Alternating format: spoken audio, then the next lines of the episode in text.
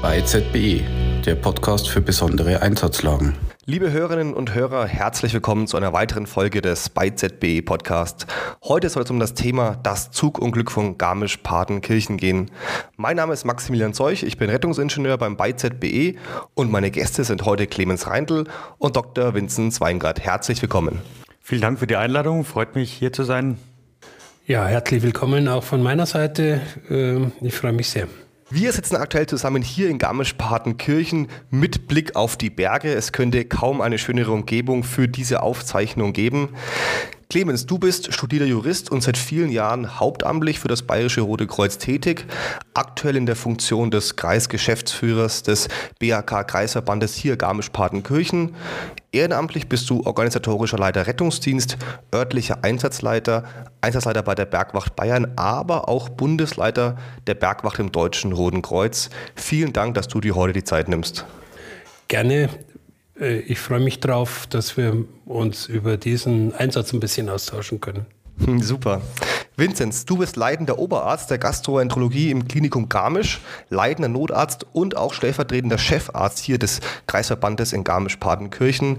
Auch dir vielen Dank, dass du heute hier die Zeit nimmst. Ja, auch ich danke ganz herzlich für die Einladung und freue mich, dass wir hier den Austausch ähm, vollbringen können und auch ein bisschen Informationen weitergeben können an alle Einsatzkräfte über die Republik und auch in den benachbarten Ländern verteilt. Super, danke. Clemens Freitag, der 3.6.2022, ging als besondere Einsatzlage deutschlandweit durch die Medien. Was war genau an diesem Tag anders als sonst bei euch hier? Naja, der Tag war insofern ein, ein besonderer Tag, weil es der letzte Tag vor den Pfingstferien war. Alles war schon in äh, Ferienstimmung. Ähm, ich saß hier an meinem Schreibtisch noch in einer äh, landesweiten Geschäftsführerkonferenz online und ähm, Viertel nach zwölf ging dann plötzlich äh, der Melder los äh, mit einer für mich etwas komischen ähm, Anzeige. Wir haben ja hier den digitalen Pager schon und auf dem Pager stand dann Zugunglück Leusach Kilometer 86. Und die ersten Gedanken, die mir so durch den Kopf geschossen sind, da hat in der Leitstelle einer einen Spaß gemacht, weil Zug in der Loisach, das klingt so nach Airbus auf Kreuzfahrtschiff. Ähm, also war, war irgendwie komisch. Ich habe dann das Funkgerät eingeschalten, da war es so, ganz ruhig. Und habe gedacht, naja, was ist jetzt? Ähm, habe mir der Konferenz ausgeklinkt, bin runter in, ins Erdgeschoss zum, zum Leiter Rettungsdienst ähm, der hatte das auch noch nicht mitbekommen und dann haben wir aber schon mitbekommen, es gibt ein Zugunglück hier bei Garmisch-Partenkirchen und äh, dann sind wir gemeinsam rausgefahren. Okay, interessant. Als was alarmierte die ILS hier primär bei diesem Einsatz? Äh, mit welchem Stichwort? Ähm, also die, das Stichwort ist ein bisschen eine Besonderheit hier. Es ist äh, bei der Feuerwehr alarmiert worden THL Zug ähm, mit äh, der Alarmierung für die Feuerwehr Partenkirchen und die Feuerwehr Garmisch äh, plus die Kreisbrandinspektion äh, plus auch äh, den örtlichen Einsatzleiter und die UG-ÖEL. Im Rettungsdienst ist zunächst nach RD5 auch mit dem Stichwort THL Zug alarmiert worden. Der Hintergrund ist der, äh, dass wir bei Massenanfall äh, von Verletzten äh, ab größeren Szenarien im Rettungsdienst auch Tragetrupps der Feuerwehren mit verplant haben. Deswegen ist es äh, alarmtechnisch so, dass der Feuerwehralarm vorher rausgeht, dass die entsprechenden Feuerwehren belegt sind und wir nicht Tragetrupps von örtlich gebundenen Feuerwehren mit verplanen. Ähm, also RD5 äh, ist damit alarmiert worden und zusätzlich, das war äh, bei RD5 nicht hinterlegt, aber vom, vom Schichtführer im Einzelfall so angewiesen, ist auch noch äh, die Sanitätseinsatzleitung mit alarmiert worden. Also wir hatten damit den Vorteil, dass noch nicht die große Alarmwelle raus war am Anfang und wir damit in den ersten Minuten noch kommunikationsfähig waren. Clemens und Vinzenz, ihr beide habt dann die Sanitätseinsatzleitung übernommen, ist das richtig? Ja, das ist richtig. Also ich kam, wie gesagt, mit dem Kollegen, mit dem Leiter Rettungsdienst raus. Wir waren im Prinzip das zweite Auto vor Ort. Äh, der Kommandant der Feuerwehr Partenkirchen war schon da, weil der war Erstmelder, der ist zufällig vorbeigekommen. Und ähm, die, äh, der Einsatzleiter Rettungsdienst ist zu dem Zeitpunkt vom MKT besetzt worden. Der kam auch gerade mit uns an. Ähm, ich habe mich dann mit dem äh, Kollegen kurz abgestimmt, wer macht äh, Orgel, wer macht Abschnittsleiter Schaden. Wir haben uns so entschieden, dass ich den Orgel mache.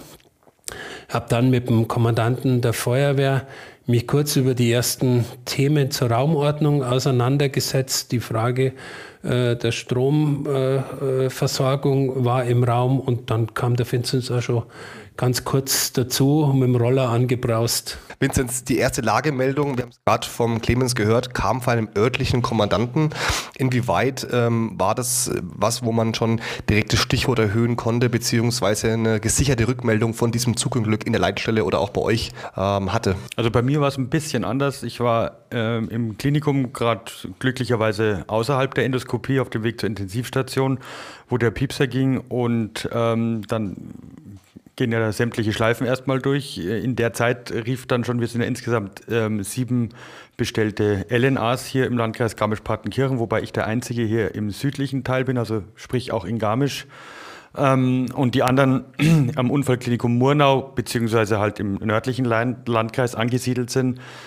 Wir verständigen uns dann direkt, wenn der Piepser geht, sofort und schauen, wer ist der Nächste dran und wer hat auch wirklich Zeit und Valenzen. Es war ja ein normaler Freitag während der Arbeitszeit.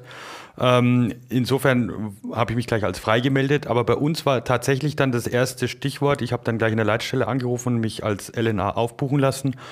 Und da hieß es entgleister Zug und ich soll da mal einfach mal hinfahren und schauen, was los ist so ungefähr. Insofern klang es für mich am Anfang relativ harmlos. Bin aber dann natürlich schon mit der gebotenen Eile dorthin gefahren, weil ich dann schon gemerkt habe, hui, es sind richtig viele Einsatzkräfte mit sehr hohem Tempo durch den Ort unterwegs. Ähm, es war ja auch in der Zeit gerade der G7-Gipfel. Insofern waren ja viele ähm, Polizeieinsatzfahrzeuge ja auch im Landkreis unterwegs und die sind dann natürlich alle rausgeschossen. Ähm, da habe ich mich einfach dann, wie der Clemens schon gesagt hat, äh, mit meinem Roller kurz drangehängt und ähm, dann bin ich an der Einsatzstelle angetroffen und habe gesehen, okay, ist doch nicht nur ein entgleister Zug, sondern da sind schon die ersten Patientenströme auf mich zu gerannt und auch die Feuerwehrler, die gesagt haben, hier, schau mal, kannst du dich mal schnell um den kümmern und der ist verletzt und hier. Da musste man natürlich dann wirklich in seiner Rolle natürlich erstmal ein bisschen beharren und sagen, okay, ich kann jetzt nicht behandeln, sondern ich muss einfach schauen, dass ich den Clemens finde und den, ähm, den ähm, Einsatzleiter Rettungsdienst eben und die, die UG Saniel eben auffinden und habe mich dann da durchgeschlagen und bin dann erstmal zum Clemens und wir haben uns dann relativ kurzzeitig verständigt und auch ähm, abgesprochen, dass wir jetzt erstmal schauen müssen, okay, Lage hat man gesehen direkt, dass eben das doch nicht nur ein entgleister Zug, sondern tatsächlich umgestürzter, in den Graben gerutschter Zug war, Zugteile, äh, Waggons. Ähm, das erste, was wir, wie der Clemens schon gesagt hat, war natürlich das Thema Strom da denkt man von seiner Ausbildung her auch und von den ganzen Kursen und Szenarien und Übungsszenarien, die man ja alle durchlebt hat, schon in seiner Laufbahn äh, dran. Natürlich das Wichtigste zu schauen, dass da wirklich kein Starkstrom mehr ähm, auf den Gleisen oder auf den Waggons auch ist, dass eine Erdung funktioniert und wir haben uns dann eigentlich relativ äh, von der Lage her auch natürlich, klar, es war der G7-Gipfel, Gedanken gemacht, naja, warum entgleist an der Stelle, wo äh, stündlich mehrfach der Zug passiert, jetzt plötzlich der Zug? Ist da möglicherweise ein terroristischer Anschlag im Rahmen der vorbereitenden Maßnahmen vom G7 äh, erwart, äh, erwartet gewesen? So dass wir uns dann auch relativ flott mit der Polizei ähm, kurz geschlossen hatten, ähm, ob da irgendwelche Hinweise sind, ob es da erste Erkenntnisse gibt, ob es vom, vom Muster der Schadenstelle irgendwas darauf hindeuten könnte, dass Sprengsätze im Einsatz waren oder sowas, weil sonst war natürlich immer in unseren Gedanken natürlich so ein Second-Hit-Szenario. Alle Rettungskräfte äh, rasen auf den Zug, in den Zug und schauen zu helfen und dann irgendwann geht dann doch der zweite Sprengsatz hoch. Das heißt, das waren so unsere ersten Gedanken und ähm, Arbeitsschritte, die wir so ungefähr äh, jetzt erstmal verfolgt hatten. Um dann natürlich auch weiter, das waren so die drei Kernaufgaben, wie der Clemens gesagt hat, eben den Raum zu ordnen, wo kommen wir möglichst rasch äh, mit den roten, den gelben und den grünen Patienten ähm, am besten zurecht. Spannend. Wer von euch hat dann das Stichwort erhöht, beziehungsweise gab es eine Lage auf Sicht, wo ihr beide dann gesagt habt, nee, wir müssen von dem RD5, was alarmiert ist, definitiv erhöhen und wann ist es geschehen? Also äh, die Leitstelle der Disponent hat schon auf MANF 25 erhöht gehabt und die weitere Erhöhung auf äh, MANF 51 bis 100 Äh, das habe ich unmittelbar mit Eintreffen gemacht. Also im Prinzip war das Lage auf Sicht. Äh, wir konnten ja direkt vor die Schadenstelle im Prinzip fahren. Äh, haben gesehen, was da passiert ist. Der Vincent hat es geschildert, es waren drei Waggons, waren ja letztendlich abgerutscht, ineinander verkeilt, äh, sodass klar war, dass da mehr als 25 äh, Patienten und äh, Betroffene äh, letztendlich äh, zu behandeln sein werden. Ähm, das war kurz nach zwölf, das war der Schülerzug, ja, Ferienende, also äh, Ferienbeginn, Schulende. Und äh, der war natürlich proppevoll. Ja. Es waren Schüler drin, es waren, äh, Gott sei Dank, wenn wir noch darauf zu sprechen kommen, auch Soldaten drin äh, aus Mittenwald, die auf dem Heimweg waren. Es waren auch Touristen drin. Ähm, also der Zug war voll und äh, wir haben am Ende dann erfahren, es waren 162 Personen im Zug, ähm, die letztendlich alle in irgendeiner Art und Weise beteiligt waren. Und ähm, das war das Erste. Ähm, dann waren natürlich die taktischen Entscheidungen im Vordergrund. Zur Raumordnung hatten wir das Glück, dass nicht nur jetzt das Wetter mitgespielt hat, blauer Himmel, 27 Grad Sonne, äh, sondern auch die Einsatzstelle eine sehr günstige war, ohne dass das jetzt komisch klingen mag. Aber wir hatten direkt eine, eine vierspurige äh, Bundesstraße am Schaden und konnten mit dem Kommandanten der Feuerwehr, der eben schon da war, abstimmen, dass die beiden Fahrbahnen Richtung Süden äh, für die Feuerwehreinsatzkräfte dann äh, vorbereitet werden und die beiden Fahrbahnen Richtung Norden eben für den Rettungsdienst. Die Feuerwehr hat die Mittelleitplanke dann entfernt, sodass wir da sehr kurze Wege hatten. Äh, das, was der Vinzenz auch gerade geschildert hat, diese äh, Risikobeurteilung hat uns natürlich am Anfang beschäftigt. Wir sind dann auch nochmal über den Zug und über das Bahngleis gelaufen und haben geschaut, gibt es irgendwelche Hinweise auf Fremdkörper, auf Explosionen, gibt es da was? Und nachdem wir nichts gesehen haben, äh, haben wir uns dann entschieden, dass die, das, das einsatztaktische Vorgehen so ist, dass wir die roten Patienten so schnell wie möglich in die Klinik bekommen. Das war unsere Absprache letztendlich, dass wir gesagt haben, das ist das Einsatzziel. Äh, wir werden viele haben in unterschiedlichen Kategorien. Wir werden Schwerverletzte haben. Äh, wir haben auch die ersten, die ersten Verstorbenen gesehen, die unterm Zug letztendlich äh, erdrückt worden sind und haben gewusst, dass es im Prinzip das ganze Portfolio an äh, Verletzungen und Kategorien geben wird. Ähm, das war dann die Herausforderung zu sagen, wir machen das relativ schnell und so, dass wir äh, die Kliniken letztendlich, die für uns erreichbar waren, das war einfach das Klinikum in Garmisch-Partenkirchen mit fünf Kilometer Anfahrt, nicht ganz, und äh, die Unfallklinik in Murnau mit 20 Kilometern im Norden, dass wir die erstmal mit den äh, Schwerverletzten beaufschlagen und da hat der Vinzenz dann auch gleich äh, die entsprechenden Informationen äh, weitergegeben über Telefon, weil der Funk war zu dem Zeitpunkt schon kaum noch verfügbar. Wir waren ja mitten in der Alarmierungswelle. Äh, die, die Fahrzeuge haben sie alle angemeldet. Die Leitstelle war noch nicht weiter besetzt, also die war nur in der Regelbesetzung. Und damit sind sehr, sehr viele äh, Anfragen von anfahrenden Fahrzeugen gekommen. Und der Funk war für uns ab dem Zeitpunkt eigentlich kaum noch ein vernünftiges Kommunikationsmittel. Spannend. Vinzenz, wurden die Kliniken hier gesetzt in der, in der Umgebung? Genauso wie der Clemens gerade gesagt hat, wir haben hochgestuft natürlich relativ flott und ich habe mich dann natürlich im ärztlichen Bereich um Notärzte als allererstes gekümmert. Ähm, das war eigentlich das allererste, dass ich in über einen WhatsApp-Kanal, wir haben ja so eine WhatsApp-Gruppe der LNAs natürlich gleich mal, ähm, das war eigentlich in der ersten Minute schon, als ich den, mir ein Bild von dem Schaden gemacht hat, dass ich reingeschrieben habe, ganz viele Ärzte werden benötigt. Das heißt, wir konnten so über das Unfallklinikum Murnau, wo ja viele LNAs auch angesiedelt sind, ähm, Ärzte aus den OPs freimachen, die als Notärzte zu uns geschickt worden sind. Ich habe direkt im Klinikum Garmisch ähm, in der Notaufnahme angerufen und gesagt, okay, hier kommt jetzt gleich richtig viel auf euch zu, ihr sollt, müsst Kapazitäten schaffen.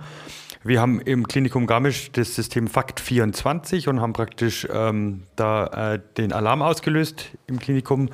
Die OPs wurden freigeräumt, die Intensivstationen wurden Betten bereitgestellt, ähm, wurde Personal praktisch, die im frei waren, im Dienst frei waren, letztendlich einberufen. Und somit konnten wir natürlich äh, die Schlagkraft im Klinikum deutlich erhöhen dadurch, durch diese frühzeitige Meldung auch und auch durch die frühzeitige Anmeldung von mehreren verletzten äh, und schwer verletzten Personen.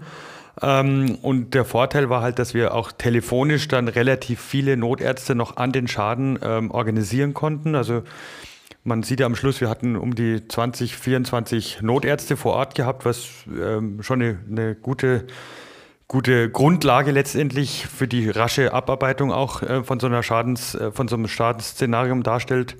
Und ähm, waren ständig im engen Kontakt. Ähm, ich eher mit dem Klinikum Garmisch-Partenkirchen und die LNAs, die dann aus dem nördlichen Landkreis kamen und im Unfallklinikum Murnau arbeiten. Der Friedhof Wagner zum Beispiel war in engen Kontakt immer mit der Notaufnahme auch im Klinikum, im, im Unfallklinikum Murnau und hat da praktisch äh, die Kapazitäten geschaffen und die organisatorischen Schritte letztendlich eingeleitet. Das heißt, alle Notärzte wurden an der Einsatzstelle auch benötigt, die ihr organisieren und mobilisieren konntet?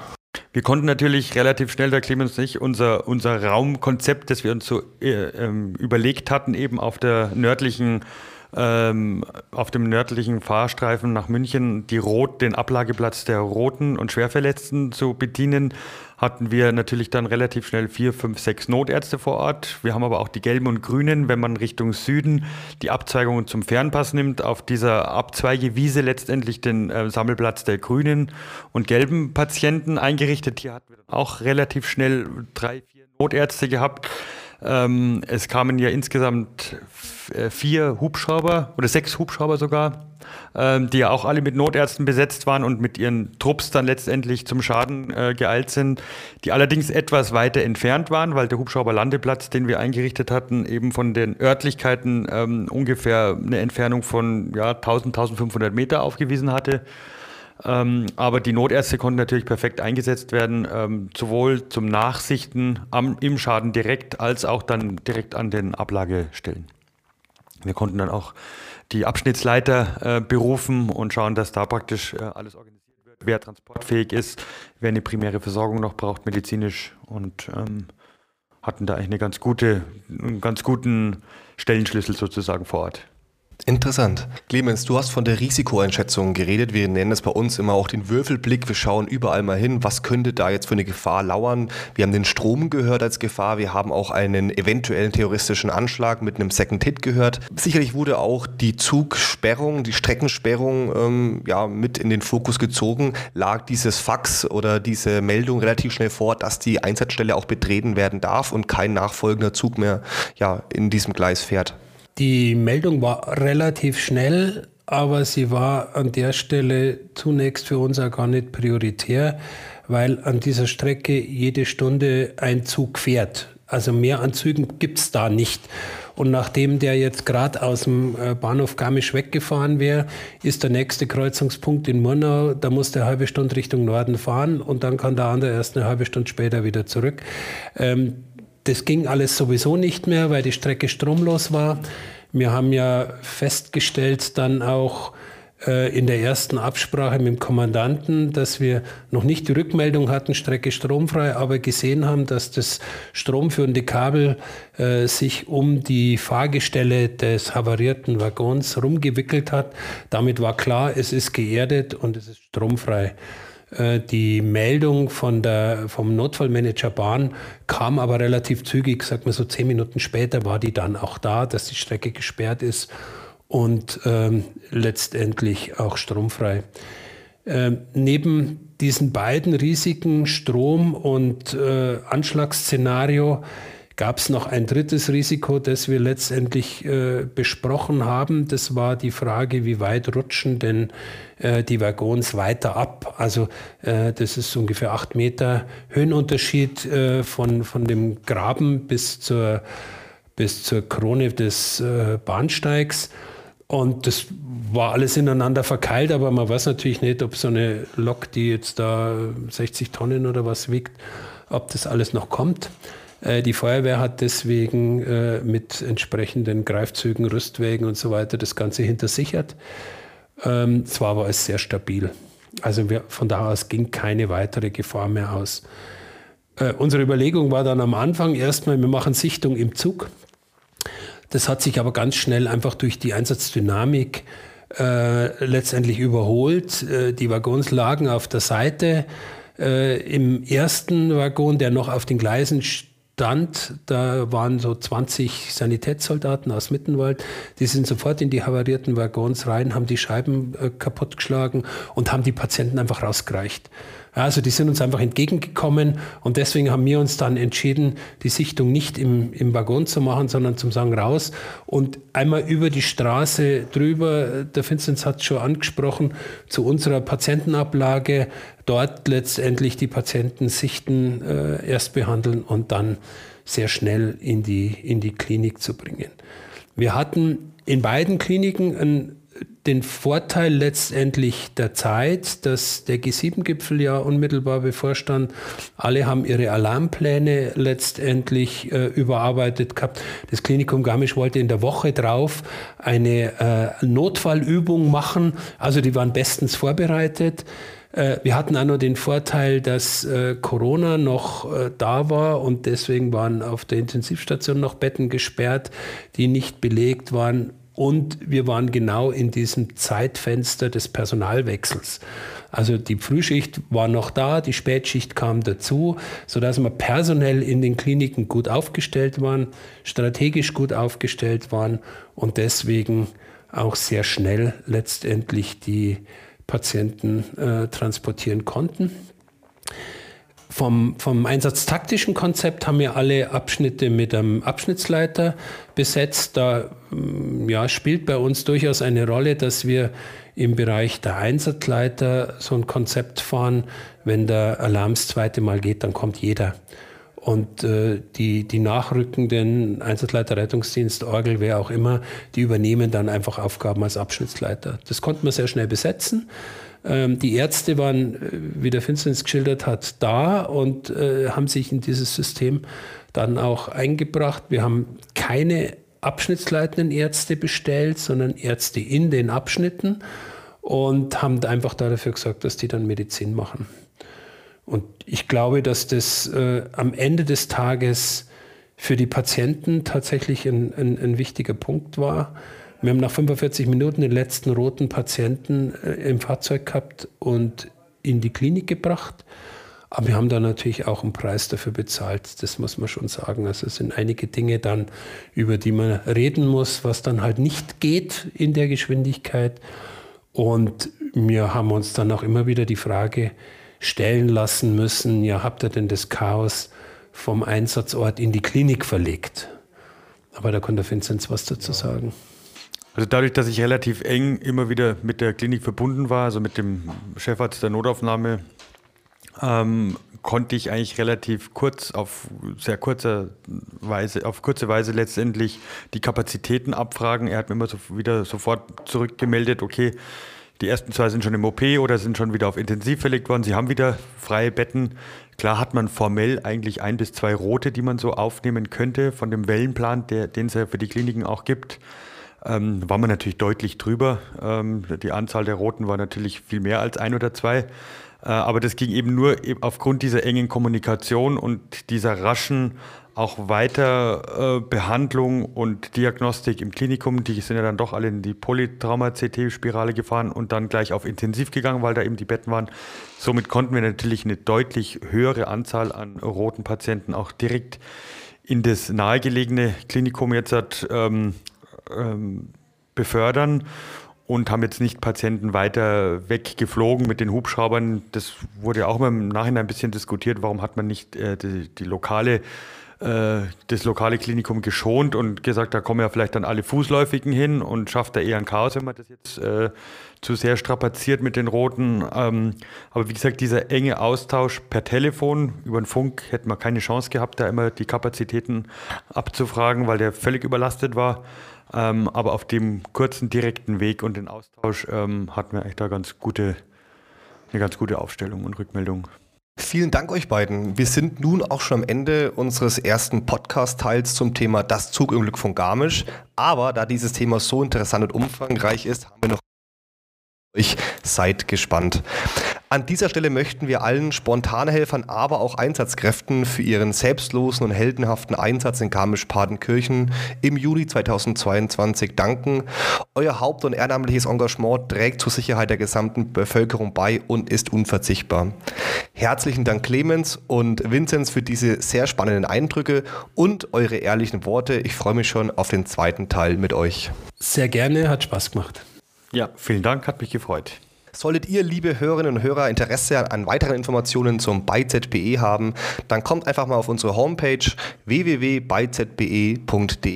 Dort findet ihr alle Termine, Blogbeiträge und andere interessante Informationen. Weiterhin sind wir aber auch auf Facebook, Instagram, in LinkedIn vertreten. Folgt uns dort gerne und empfehlt uns natürlich weiter. Macht's gut und bis bald, euer BeiZBE.